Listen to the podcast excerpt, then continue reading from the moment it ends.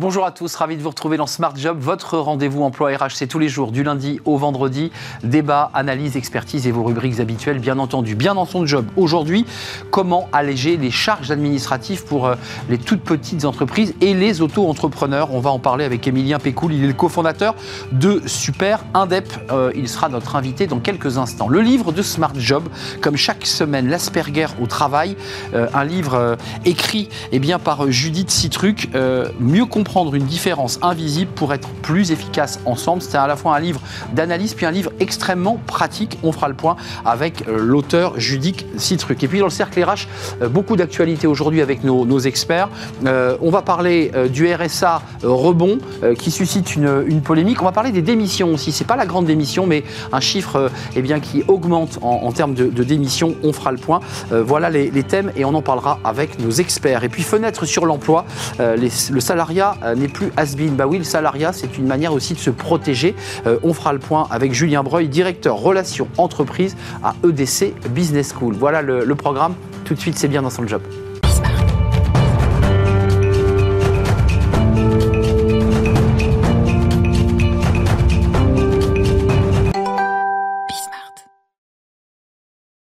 Bien dans son job, euh, comment faire lorsqu'on monte sa boîte, lorsqu'on est auto-entrepreneur, pour à la fois gérer ses clients, euh, avoir des, prospects, comme on dit, et puis en même temps euh, gérer toute la partie administrative. On en parle avec Émilien Pécoul. Bonjour Émilien. Bonjour Arnaud. Très heureux de vous, de vous accueillir, cofondateur de Super Indep. intéressant parce que vous avez une vie d'indépendant aussi, hein, vous Émilien, d'un mot sur votre histoire. Et j'imagine que c'est un peu du vécu ce que vous avez créé comme boîte. Vous vous êtes dit, bah, j'ai eu ces galères-là quand moi j'ai été indépendant. Ni plus ni moins, c'est exactement ça. Comme beaucoup d'histoires euh, d'entrepreneurs, en général, on crée ce qu'on voudrait, en fait, ce qu'on aurait eu besoin euh, soi-même euh, par rapport aux expériences qu'on a vécues.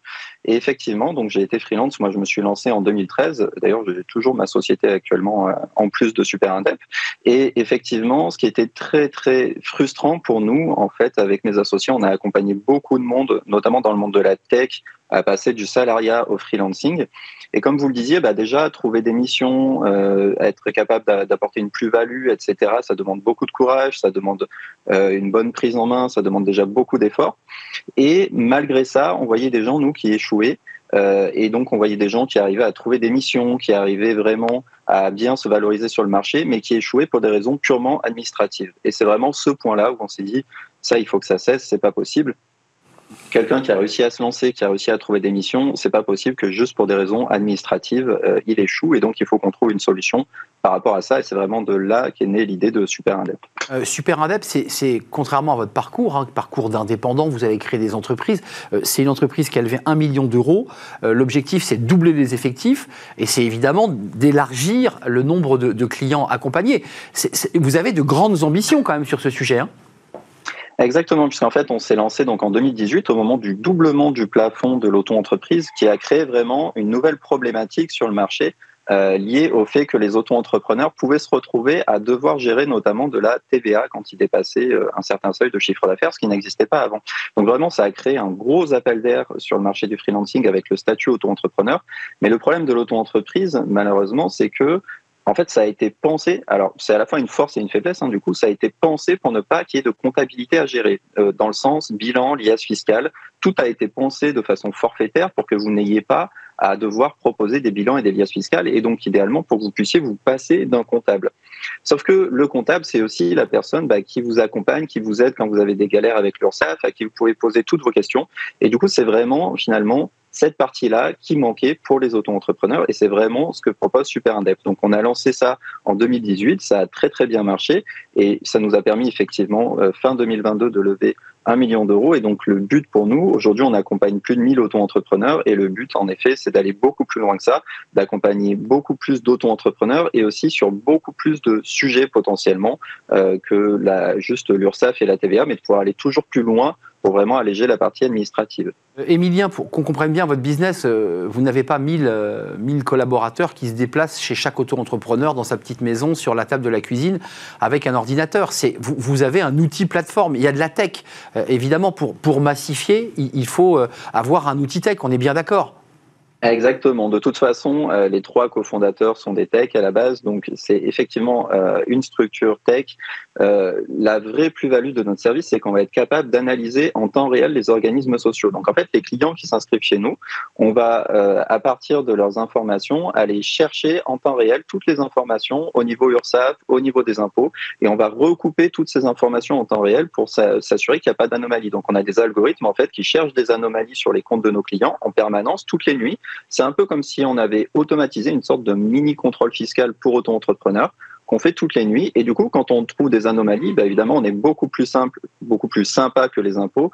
Et donc, plutôt que de, bah, de donner des, des, des, dettes ou des, des problèmes à régler, on va justement régler le problème en amont. Et donc, notre promesse, c'est que du coup, jamais vous ne recevez euh, un courrier des impôts avec euh, ces mauvaises nouvelles qui font toujours, qui sont toujours très anxiogènes. Euh, un, tout dernier mot, euh, il y a évidemment cet enjeu de, développement. En termes de création d'emplois, parce que je comprends quand même dans, votre euh, développement, c'est que vous allez aussi recruter, c'est intéressant puisqu'on parle beaucoup emploi et recrutement dans notre émission. Oui, tout à fait. Bah, de toute façon, euh, il y a un vrai accompagnement en fait chez Super Indep, c'est-à-dire que nos clients, en plus d'automatiser toute la partie, euh, toute la partie effectivement déclaration, on leur propose aussi un vrai accompagnement, c'est-à-dire quelqu'un à qui ils peuvent poser toutes leurs questions bah, sur la gestion, parce que de toute façon, les auto-entrepreneurs, la plupart du temps, sont des primo-entrepreneurs. Et donc ils ont évidemment énormément de questions, euh, voilà, sur hors taxe, TTC, la TVA, quels sont les impôts comment je fais pour me payer, comment je fais pour me régler. Et donc tout ça, euh, il faut que, il faut qu'ils aient quelqu'un euh, qui puisse les accompagner sur ce sujet-là. Ah, et donc effectivement, on a besoin au niveau accompagnement de, de vraiment de monter en puissance. Et c'est pour ça qu'on va chercher à recruter jusqu'à 20 personnes d'ici la fin de l'année. Allez sur le site Super Indep, vous êtes auto-entrepreneur, vous serez accompagné évidemment avec ces, machines qui tourneront toute la nuit et qui vont évidemment vous accompagner et régler multitude de sujets. Merci Émilien Pécoul d'être venu nous rendre visite.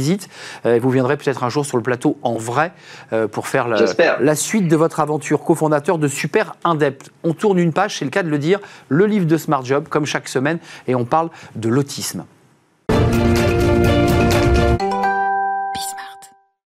Le livre de Smart Job pour parler de, l'autisme, de l'Asperger. Avec ce livre euh, passionnant, L'Asperger au travail, écrit par Judith Citruc, elle est notre invitée et on va lui donner la parole dans quelques instants. Mieux comprendre une différence invisible, c'est important pour être plus efficace ensemble. Alors, ce n'est pas un livre d'évangélisation, euh, Judith, c'est un livre extrêmement pratique. D'abord, je voudrais qu'on commence notre interview et notre rencontre D'abord, par préciser à ceux qui nous regardent que vous êtes, vous aussi, concerné, c'est le terme utilisé, euh, par le syndrome Asperger. Oui.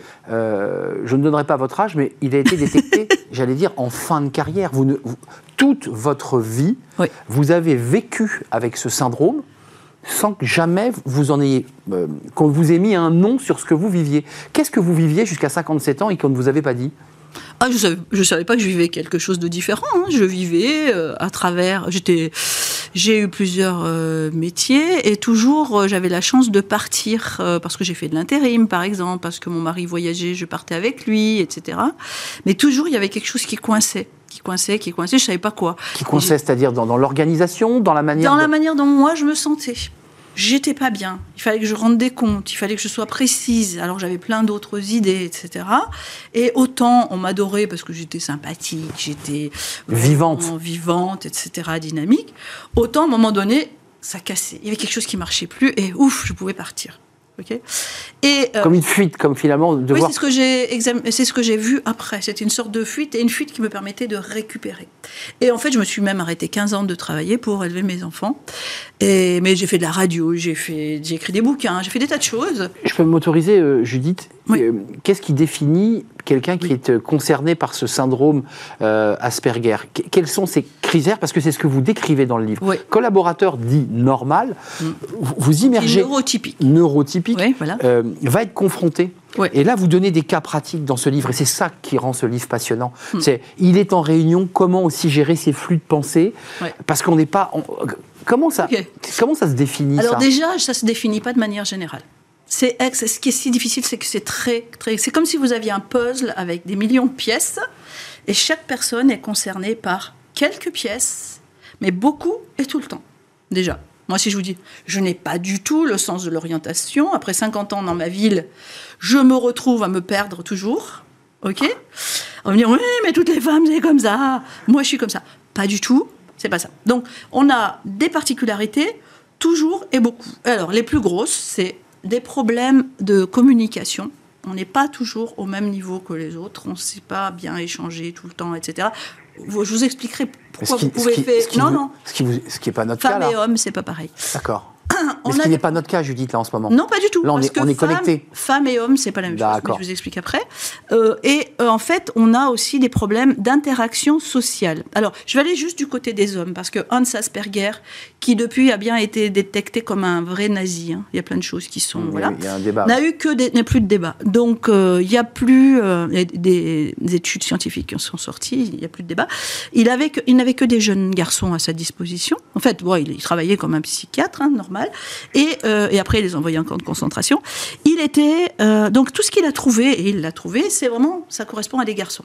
Mais concrètement, quels sont les critères qui vous caractérisent, vous, Judith, l'auteur de ce livre? Judith, l'auteur de ce livre, est une femme. Elle a des problèmes de communication, mais elle parle trop, au lieu de pas assez. Elle a des problèmes d'interaction sociale, mais elle est trop dans l'interaction sociale, alors qu'un jeune homme, un monsieur, c'est pas. Ok Et elle a des intérêts spécifiques et peut-être un petit peu des gestes. Euh, oui. Il y a deux choses dans ce que vous me dites, et parce que ce livre, encore une fois, est un, un, outil utile pour les managers, pour ceux qui gèrent des équipes, qui vont intégrer des personnes ayant ce syndrome euh, d'Asperger. Euh, il y a un décalage, il y a une notion de décalage souvent réel et fort. Oui, et, et, quoi? La notion de haut potentiel, d'un cerveau qui tourne tout le temps, qui offre des, des options que le cerveau neurotypique n'a pas?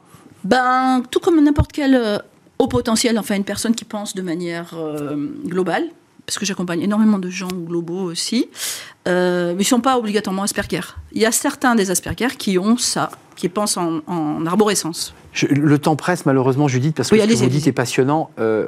En, quoi, et là ce que je dis là n'est pas cynique, en quoi l'autiste Asperger a une utilité, en quoi il est utile à l'entreprise, en quoi c'est utile pour une entreprise, au-delà du caractère social, je dirais, d'inclusion, qu'est-ce qu'il apporte l'autiste Asperger? Il apporte euh, de l'honnêteté, il apporte une vraie vision objective des choses, il apporte une puissance de travail qui ne va jamais se démentir, il apporte euh, vraiment... Euh, le non-jugement. Il ne sait pas ce que c'est que la différence d'âge, il ne sait pas ce que c'est que la couleur, il ne sait, il sait, mais il s'en fiche pas mal.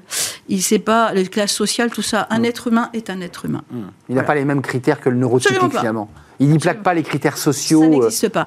Et là, l'erreur que tout neurotypique va faire avec un Asperger tant qu'il n'est pas au courant et qu'il n'a pas bien compris à l'intérieur de lui, c'est projeter qui il est, le neurotypique, dans l'Asperger. Exact. Et il va rien comprendre, le pauvre, il sera pas bien à l'aise. Donc il faut pas le faire. Il faut rester à sa place et, vous laisser dans votre. et accepter ce que je vous dis. Je vous dis, vous pouvez me parler euh, vraiment clairement et me dire ce que vous avez à me dire, même si c'est pas gentil, même si ça vous les rend, je vais le prendre et j'en ferai quelque chose. Mais à la différence, ça vous blesse ou ça ne vous blesse pas? Ça ne me blesse pas, c'est un, c'est un, c'est un fait. Et un, un, collaborateur qui va dire euh, Dites-moi, cher collègue, quand je fais quelque chose, etc. Les autres vont me dire Ah, mais non, je ne peux pas te le dire, ça va te vexer, je ne peux pas te traiter comme ça et tout ça. Je te dis de me le dire D'accord, mais pour qu'ils acceptent de le dire, c'est encore une autre paire de manches. C'est une autre étape. Juste un dernier mot, parce qu'il nous reste de temps. Situation 2, page 121. En cours de journée, votre collègue se met à tourner en rond en discutant tout seul, sans regarder personne. On sent aussi que chez la personne euh, concernée par l'autisme Asperger, il y a ce besoin de retrait, vous l'évoquiez au début de l'échange, de s'isoler, de prendre des moments à lui. Parce que euh, épuisement social. Parce que quand on est en interaction avec les autres, ça fatigue. C'est épuisant. Même si c'est la famille, même si les gens qu'on aime vraiment, on veut être tout seul pour récupérer. Et ça, c'est encore tout un volet. C'est ce qui se voit le plus au travail, en fait. Donc ce moment de je fais un pas de côté, je m'isole, et il faut laisser la personne vivre ce moment-là. et même le discuter, le décider ensemble, parce que la personne ne va pas s'isoler, la personne va faire comme les autres, et elle va être tellement épuisée qu'elle sera en burn-out, qu'elle sera même en burn-out autistique, et tout ça, c'est expliqué là-dedans. Donc c'est un livre essentiel pour à la fois comprendre les mécanismes, euh, comprendre aussi la manière dont on se positionne, comment, quelle attitude nous, les neurotypiques, mm. euh, devons nous, nous, comporter à l'égard de personnes qui mm. sont intégrées. C'est passionnant de vous avoir rencontré, euh, Judith. Merci beaucoup. Judith Citruc, ce livre, édition De Boc, je ne l'avais pas précisé. de Book. De Book, c'est l'éditeur. L'Asperger au travail, mieux comprendre une différence invisible, il faut le préciser, cette différence est invisible. vous êtes une, une, femme épanouie depuis que vous avez appris que vous l'étiez Ah oui, c'est comme si j'étais libérée. Dans, un, jeu de société, de vidéo, on me dit, t'as droit à une deuxième vie. Waouh Et j'adore les jeux vidéo, donc tout va bien. Deuxième vie à partir de 57 ans. Quelle joie. Merci beaucoup. Merci de nous avoir rendu visite, Judith. Et vous reviendrez peut-être euh, bah, nous en parler au cours d'un débat dans, le cercle RH. Ce serait un, vrai plaisir de, de, vous réaccueillir sur notre plateau. On fait une courte pause. Le cercle RH, ce sont les experts de Smart Job pour balayer l'actualité comme chaque semaine. Vous connaissez le rendez-vous. On va parler euh, du RSA rebond, euh, le donnant-donnant. Ça suscite d'ailleurs quelques polémiques. On parlera de la démission avec des chiffres de démission qui ont progressé. Puis on parlera aussi du travail en, en prison avec une visite du garde des Sceaux et de Thibault Guilluy, le haut commissaire à l'emploi et aux entreprises avec une volonté d'accélérer l'emploi en prison. Voilà le programme. On fait une courte pause et j'accueille mes invités juste après.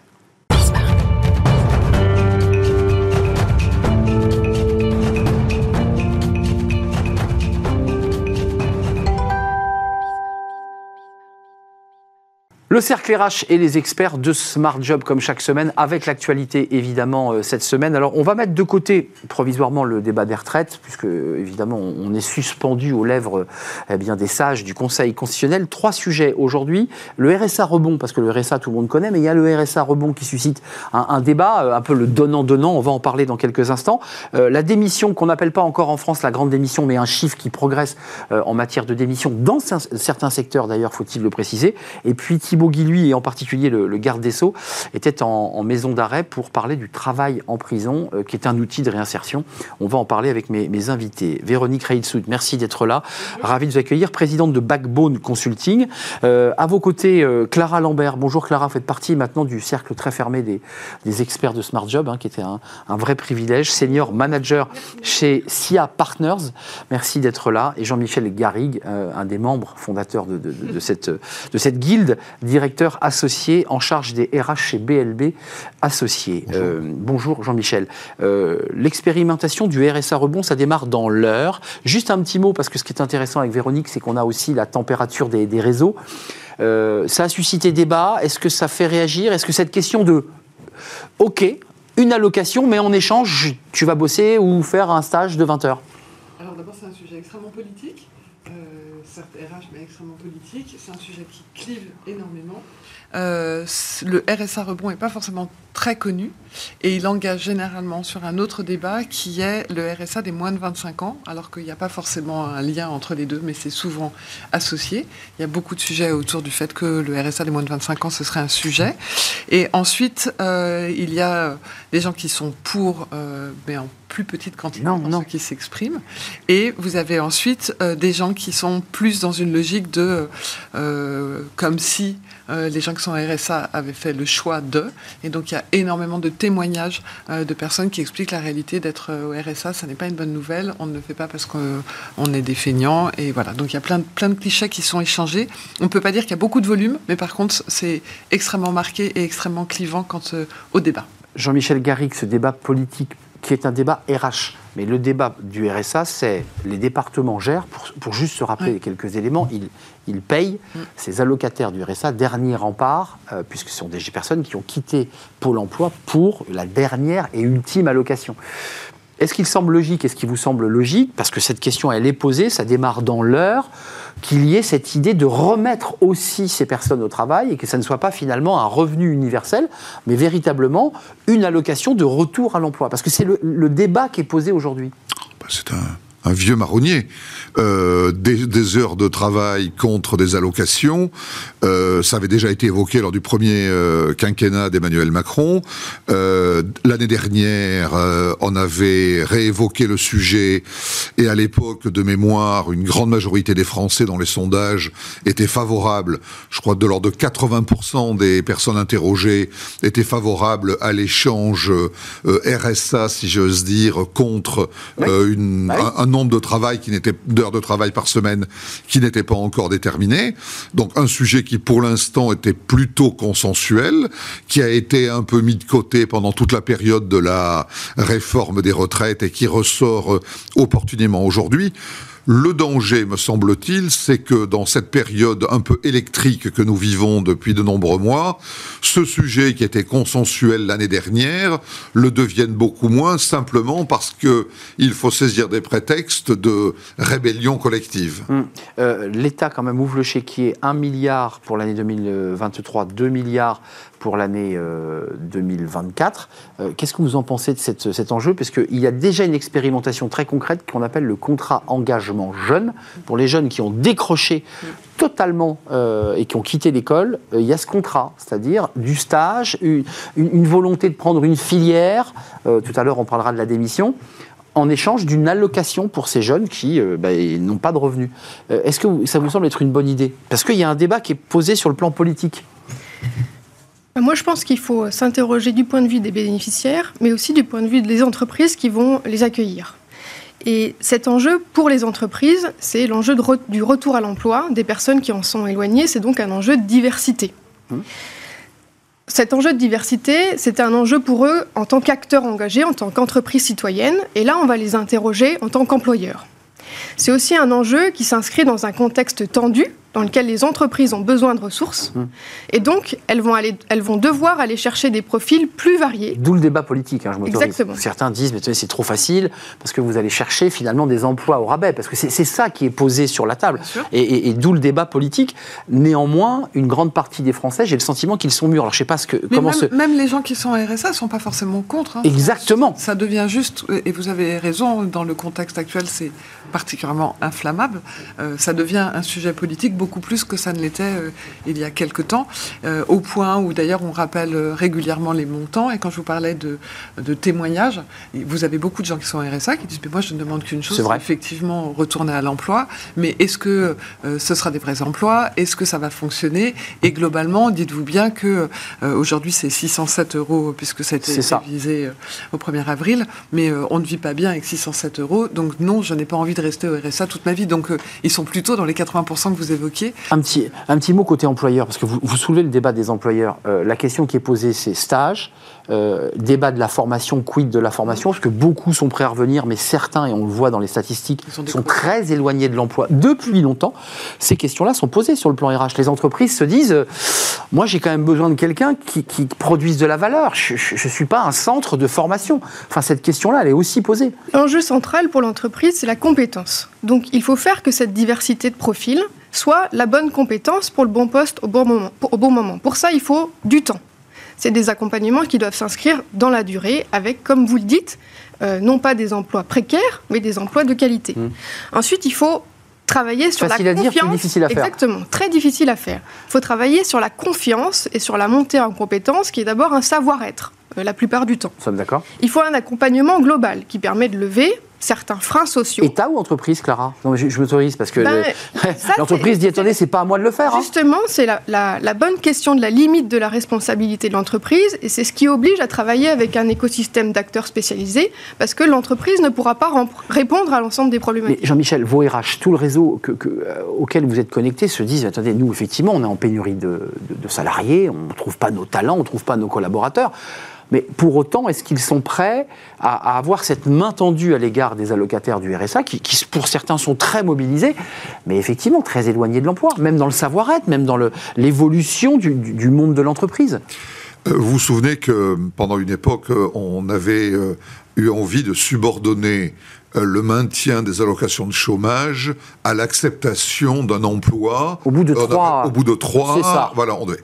Eh bien, on est un peu dans le même système, si vous voulez. Quels sont les emplois qui vont être réservés à ces allocataires du RSA Enfin, il ne faut pas se leurrer. Enfin, l'idée que j'en ai, c'est que ce ne seront pas des emplois de grande qualification. Bah, c'est les emplois des euh, secteurs de la démission. Des emplois euh, subalternes, voire des emplois même de complément euh, sur des, des, activités qui peuvent n'avoir rien à voir avec la formation des personnes qui bénéficient de RSA.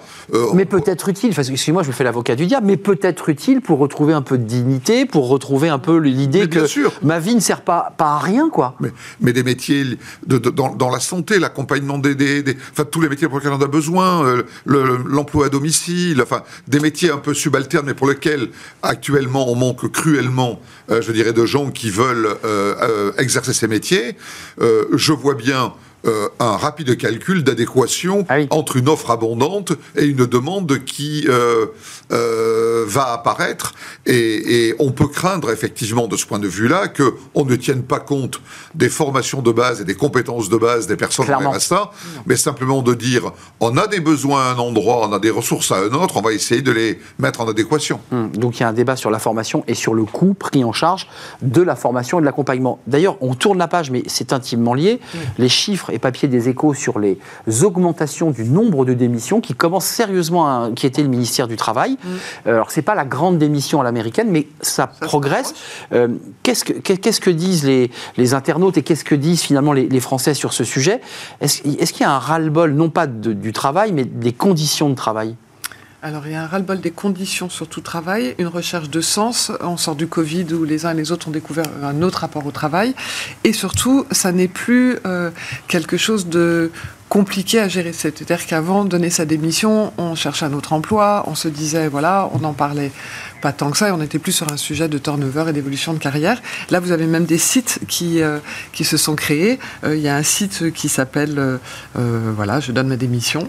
Eh bien, je donne ma démission.fr, ça vous explique comment on fait. Vous pouvez même donner Ouais. votre démission en direct, on vous, vous écrit les courriers. Enfin voilà, c'est devenu quelque chose de courant quand vous rencontrez On crée un quelqu'un. business sur la démission. C'est un business à part entière, avec une c'est réalité incroyable. qui est, oui, les gens ils cherchent du sens. Alors il y a eu plein d'initiatives d'entreprises, à commencer par les conséquences de la loi Pacte avec euh, les Exact. sociétés à mission et la raison d'être qui donne une raison euh, Hmm. d'y être qui reste très minoritaire mais encore. qui reste quand même très minoritaire.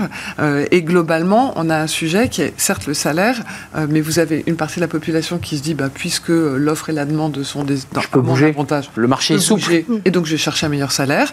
Et puis vous avez des gens qui ne sont pas heureux dans leur travail, qui se posent des questions et qui se posent des questions sur leur vie plus encore que sur leur travail, qui Ouais. est euh, j'irai bien à la campagne, très euh, existentiel, en là. télétravail. Et donc c'est plus compliqué que ça. Puis après vous avez des, des, des secteurs d'activité où ces nouvelles aspirations ne sont pas possibles. On y vient. Vous avez besoin des gens sur le terrain. euh, bah, Deux, deux informations, euh, Véronique, pour prolonger. 9,6% quatrième trimestre 2019, ça c'était le, le volume de démission par rapport aux effectifs Mm. en poste. Et on est passé au quatrième trimestre 2022 à 11,4%. Alors évidemment, ce ça n'a pas doublé, mais ça progresse. Et les volumes de démission par rapport aux effectifs par secteur, et là ça devient intéressant, l'hébergement, la restauration, donc on évoquait tout à l'heure les allocataires du RSA, euh, le commerce, la construction, les services aux entreprises et l'industrie, qui crée un petit paradoxe, puisque on a un ministre qui nous dit qu'on n'a jamais autant euh, fait d'industrie et créé d'entreprises.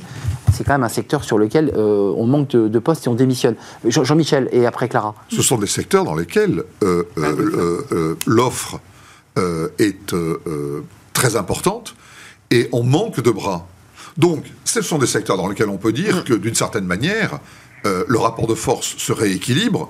Il est plus facile de donner sa démission dans des secteurs comme l'hôtellerie-restauration, le bâtiment ou le commerce, Deux jours après, j'ai un job. hein. dans lesquels, je dirais, il y a énormément de postes qui ne sont pas pourvus, c'est quand même beaucoup plus facile. Si vous regardez le détail, il y a des secteurs d'activité dans lesquels l'offre euh, est assez réduite, euh, voire faible, et dans lesquels ce pourcentage est beaucoup moins important. Enfin, on, en, on en revient, excusez-moi Jean-Michel, et, et Clara, euh, côté SIA Partners, doit avoir quand même une analyse sur les conditions de travail.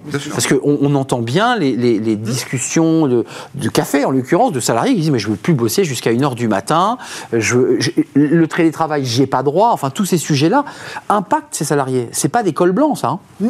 C'est sûr que l'entreprise, elle doit travailler à être plus attractive et à mieux retenir ses, ses talents. Donc, elle doit Même pour le travailler bar sur tabac du coin de la rue. Parce que, vous voyez, là. Chacune des attentes de ses collaborateurs. Vous avez cité l'équilibre vie pro-vie perso. ouais. Alors, en numéro 1, il y a aussi les opportunités de développement. Il faut repenser les parcours de carrière pour se aider à se projeter plus longtemps. Clara, je ne vais pas vous interrompre, puis, mais le, le patron, je je mets un grand patron de la restauration, il a trois restaurants, il a 35 salariés, euh, parmi lesquels des cuisiniers. C'est compliqué pour lui, en fait. Dans sa réalité du quotidien, il a un planning, il a des plats à sortir. Ça marche dans les grands groupes, ça Non? Enfin, Ouais, C'est compliqué après, pour la PME, ça. C'est compliqué, c'est les, les emplois que vous avez cités, c'est ce qu'on disait, ce sont des emplois où vous devez être présent. On voit que Ouais. les gens ont envie d'un autre mode de vie, se poser des questions sur le télétravail, aller en province, et bon, ben, quand vous devez être présent, c'est plus compliqué. Du coup, ils doivent trouver des solutions. Les solutions, elles sont le salaire, et dans les conditions de travail, il y a une piste qui est extrêmement euh, testée en ce moment et qui rejoint votre sujet de planning et de complexité, c'est la semaine des 4 jours. Exact. Et la semaine des 4 Qui jours, monte. c'est une façon de montrer, ben, ok, donc euh, ça ne sera que 4 Ça veut jours. dire double équipe pour le mais ça veut restaurateur. dire double équipe pour le Attention, c'est restaurateur, c'est un coup. euh, C'est Mais la- très compliqué La à gérer. flexibilité, Un mot, si elle n'est pas sur le lieu, elle va être sur le temps de travail. On est d'accord, mais il y a quand même des enjeux forts avec euh, parce que les, les Français sont sensibles à, leur, à l'hôtellerie, à la restauration, et que, que quand un hôtelier ferme la moitié de ses chambres parce qu'il n'a pas les femmes de ménage pour, pour les nettoyer, enfin c'est ça, ça a des enjeux. Fermons cette, euh, ce débat passionnant et ce sujet par les prisons, parce que c'est un sujet qu'on a traité sur ce plateau avec des associations très engagées, avec le président des, entrepreneurs Pierre et dir- Pierre Guillet, entrepreneur et dirigeant chrétien qu'on salue, dont l'entreprise d'ailleurs euh, donne de l'emploi à des, à des détenus euh, des, des petits capteurs électroniques qui, qui traitent sur les questions de gaz, de mémoire. Ça, c'est intéressant parce que Dupont-Moretti, en prison, euh, avec Thibaut Guilluy d'ailleurs, euh, disent il faut accélérer. C'est l'outil d'insertion, mais là aussi, excusez-moi, mais c'est, je traite ce sujet-là depuis 20 ans. J'en parle depuis 20 ans. Et C'est l'outil d'insertion, sauf qu'il n'y a pas de travail en prison. C'est ça, c'est, euh, c'est, ça rejoint les stats qu'on donnait sur euh, le RSA, c'est-à-dire que les Français sont d'accord. On est tous d'accord, hein trouvent que c'est très bien. Si ça n'est pas au détriment des Français qui sont dehors, c'est, c'est le petit bémol qu'ils qu'ils mettent. Mm. Euh, les prisonniers sont d'accord, mais c'est un sujet de conditions de travail, de réalité de l'offre, euh, de la réalité aussi des conditions de vie qui sont souvent rappelées par les prisonniers en disant oui, un boulot, mais déjà mon quotidien en tant que prisonnier et l'état des prisons fait que. Donc oui, ça m'a renié, euh, qui est plutôt bien accepté dans l'opinion publique, mais euh, Bon, globalement, il n'y a pas de Ça ne solution. peut concerner par définition que des activités de production. Clairement. pas des activités de service. Or, les secteurs dans lesquels on manque le plus de bras sont des secteurs pour lesquels, par définition, il faut être proche. Euh, L'hôtellerie-restauration, euh, le bâtiment travaux publics, le commerce. Donc, tous les métiers ne sont pas accessibles à l'emploi en C'est détention. compliqué, oui, c'est vrai. Voilà, il faut, il faut que ce soit des emplois qui sont essentiellement de production, Production, hein, l'empaquetage, de, de production, voilà, euh, de, de, de- de mise en forme, de préparation, etc. Donc ça limite euh, le nombre d'emplois concernés et ça demande effectivement des entreprises qui acceptent euh, de dégager euh, du temps et des capacités de travail pour euh, les mettre en prison, comme le cas de Pierre Guillet, vous avez cité. On a reçu quelqu'un d'ailleurs il y a quelques mois qui a ouvert un, un- un centre, un call center dans, un- Dans un- une maison d'arrêt, je crois, à Bapaume, puisqu'il était notre invité il y a quelques mois. Et il nous a expliqué quand même le parcours du combattant, parce que c'est pas si simple, l'accès à Internet, le câblage, et je crois que son call center est ouvert. Sur ce sujet de l'insertion, parce qu'il y a un vrai débat aujourd'hui euh, de, de la pénurie d'emploi, mais je me rappelle d'un documentaire américain euh, qui expliquait qu'en fait, euh, bah, les entreprises automobiles avaient préféré transférer euh, bah, le- l'emploi dans les prisons parce qu'au lieu de les, de les payer 5 dollars, ils les payaient plus que 3. Et qu'il y avait en fait un effet d'aubaine. Il y a aussi ce risque, hein, l'air de rien. Bien sûr. Bah, pour moi, pour ça, la logique de rencontre, elle est vraiment importante. C'est vraiment un, un point d'entrée. La méconnaissance, c'est ce qui crée euh, l'indifférence et la perception qu'il y a un risque ou une complexité, que finalement, il y a peu de possibles pour euh, déclencher ces logiques d'insertion. Donc, il faut multiplier les rencontres des acteurs de l'entreprise avec euh, cet autre monde euh, et les acteurs spécialisés qui l'accompagnent. Il faut quand même préciser que les détenus, pour la plupart, hein, sont des gens euh, qui ont un emploi, qui ont un métier, qui ont une activité. La, la- la réalité, c'est quoi, Jean-Michel? C'est euh, de trouver des, un peu plus de souplesse, mais en même temps, c'est très contradictoire, parce que par essence, euh, bah, une maison d'arrêt ou une centrale, par essence, il n'y a pas de souplesse, puisque c'est un, lieu de détention. Donc, vous voyez, il y, a- il y a quelque chose qui ne colle pas. Le- le- euh, ça répond aussi à une problématique sociétale qui est la problématique de la réinsertion Ah et oui. donc de la diminution du risque de De récidive. récidive, clairement. euh, qui est une thématique qui, aujourd'hui, plus que jamais, euh, sensibilise les Français, les heurte même quand on se rend compte Hum. Ah bah oui, l'a- que euh, des gens affaires. qui ont été libérés de prison euh, récidivent sur euh, des viols, des etc. Je- J'ouvre une parenthèse, vous avez cité tout à l'heure le cas donc, de Pierre Guillet, le président d'entrepreneurs et dirigeant chrétien. Lui, il est quand même très original dans sa démarche parce que euh, son activité de production délocalisée en centrale concerne des condamnés à À perpétuité. perpétuité, dont un homme des- qui s'appelle Jésus, Voilà. si- pour être précis. Donc des gens qui, par définition, ne sortent pas, ne sortiront pas du tout, ou en tout cas ne sortiront pas Que très tard. très long délai, très tard. Et donc c'est une démarche qui est aussi différente parce que on pourrait considérer que ceux qui passent peu de temps en prison Pour eux, on réserve les on emplois. réserve les emplois en disant on les met tout de suite dans une phase, je dirais, qui intellectuellement Ouais, c'est le niveau aide à la supérieur. Exactement. Euh, parce qu'il y a l'idée aussi de maintenir la dignité des détenus en, longue peine. Privé de liberté est une chose, privé de dignité. Dignité en est une autre. Bah, je- si on terminait sur ces mots, C'est joli. C'est une très jolie phrase. Merci, merci à vous trois. Merci à vous, Clara Lambert, senior manager chez SIA Partners. C'était un plaisir. Merci à Jean-Michel Garrigue, BLB associé. Et merci, à Véronique Reilsoult avec euh, un livre à sortir. Vous viendrez nous le, présenter. Euh, présidente de Backbone Consulting. On termine avec Julien Breuil et Fenêtre sur l'emploi. Il fait toujours des analyses pour essayer de savoir. Bon, on en est où d'ailleurs du salariat? Ça plaît toujours? Vous allez voir, oui, le salariat est toujours plébiscité. C'est Fenêtre sur l'emploi.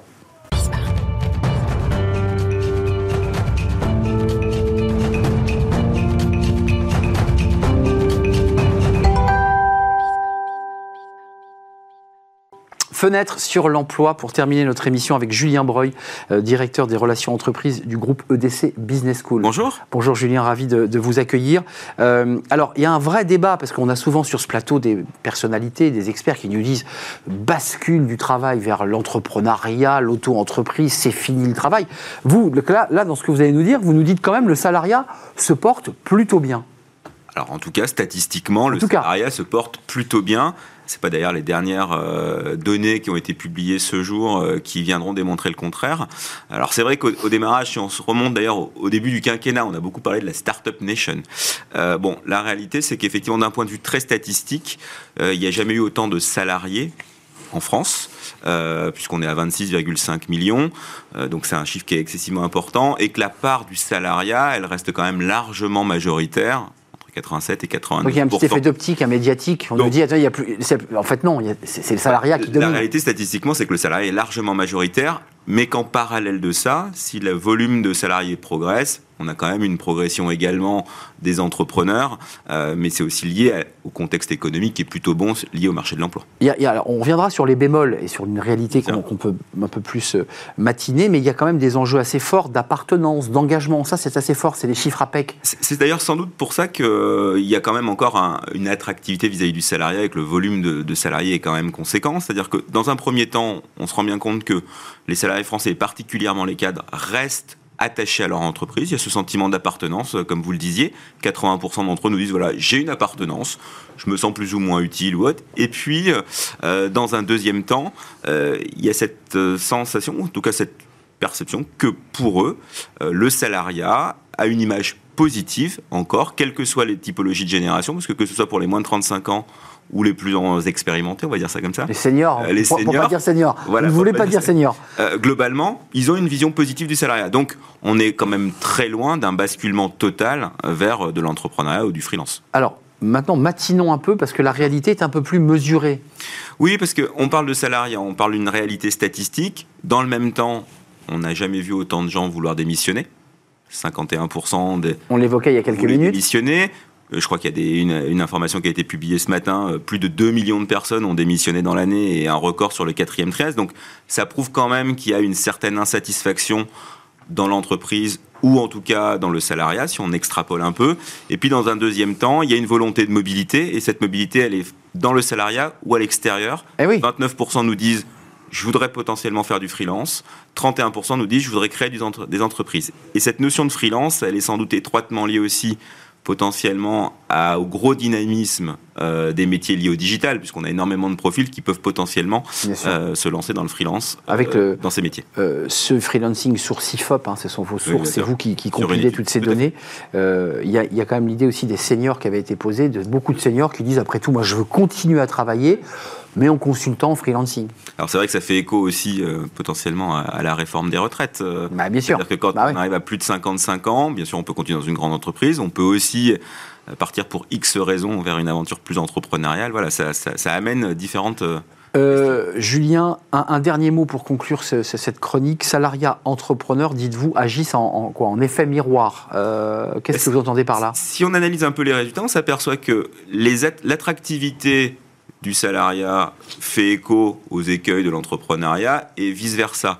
On s'aperçoit que notamment sur les plus jeunes, on a une large partie d'entre eux, 46%, euh, qui voudraient accéder au freelance ou à l'entrepreneuriat et qui en fait le font parce qu'ils veulent être leur propre patron.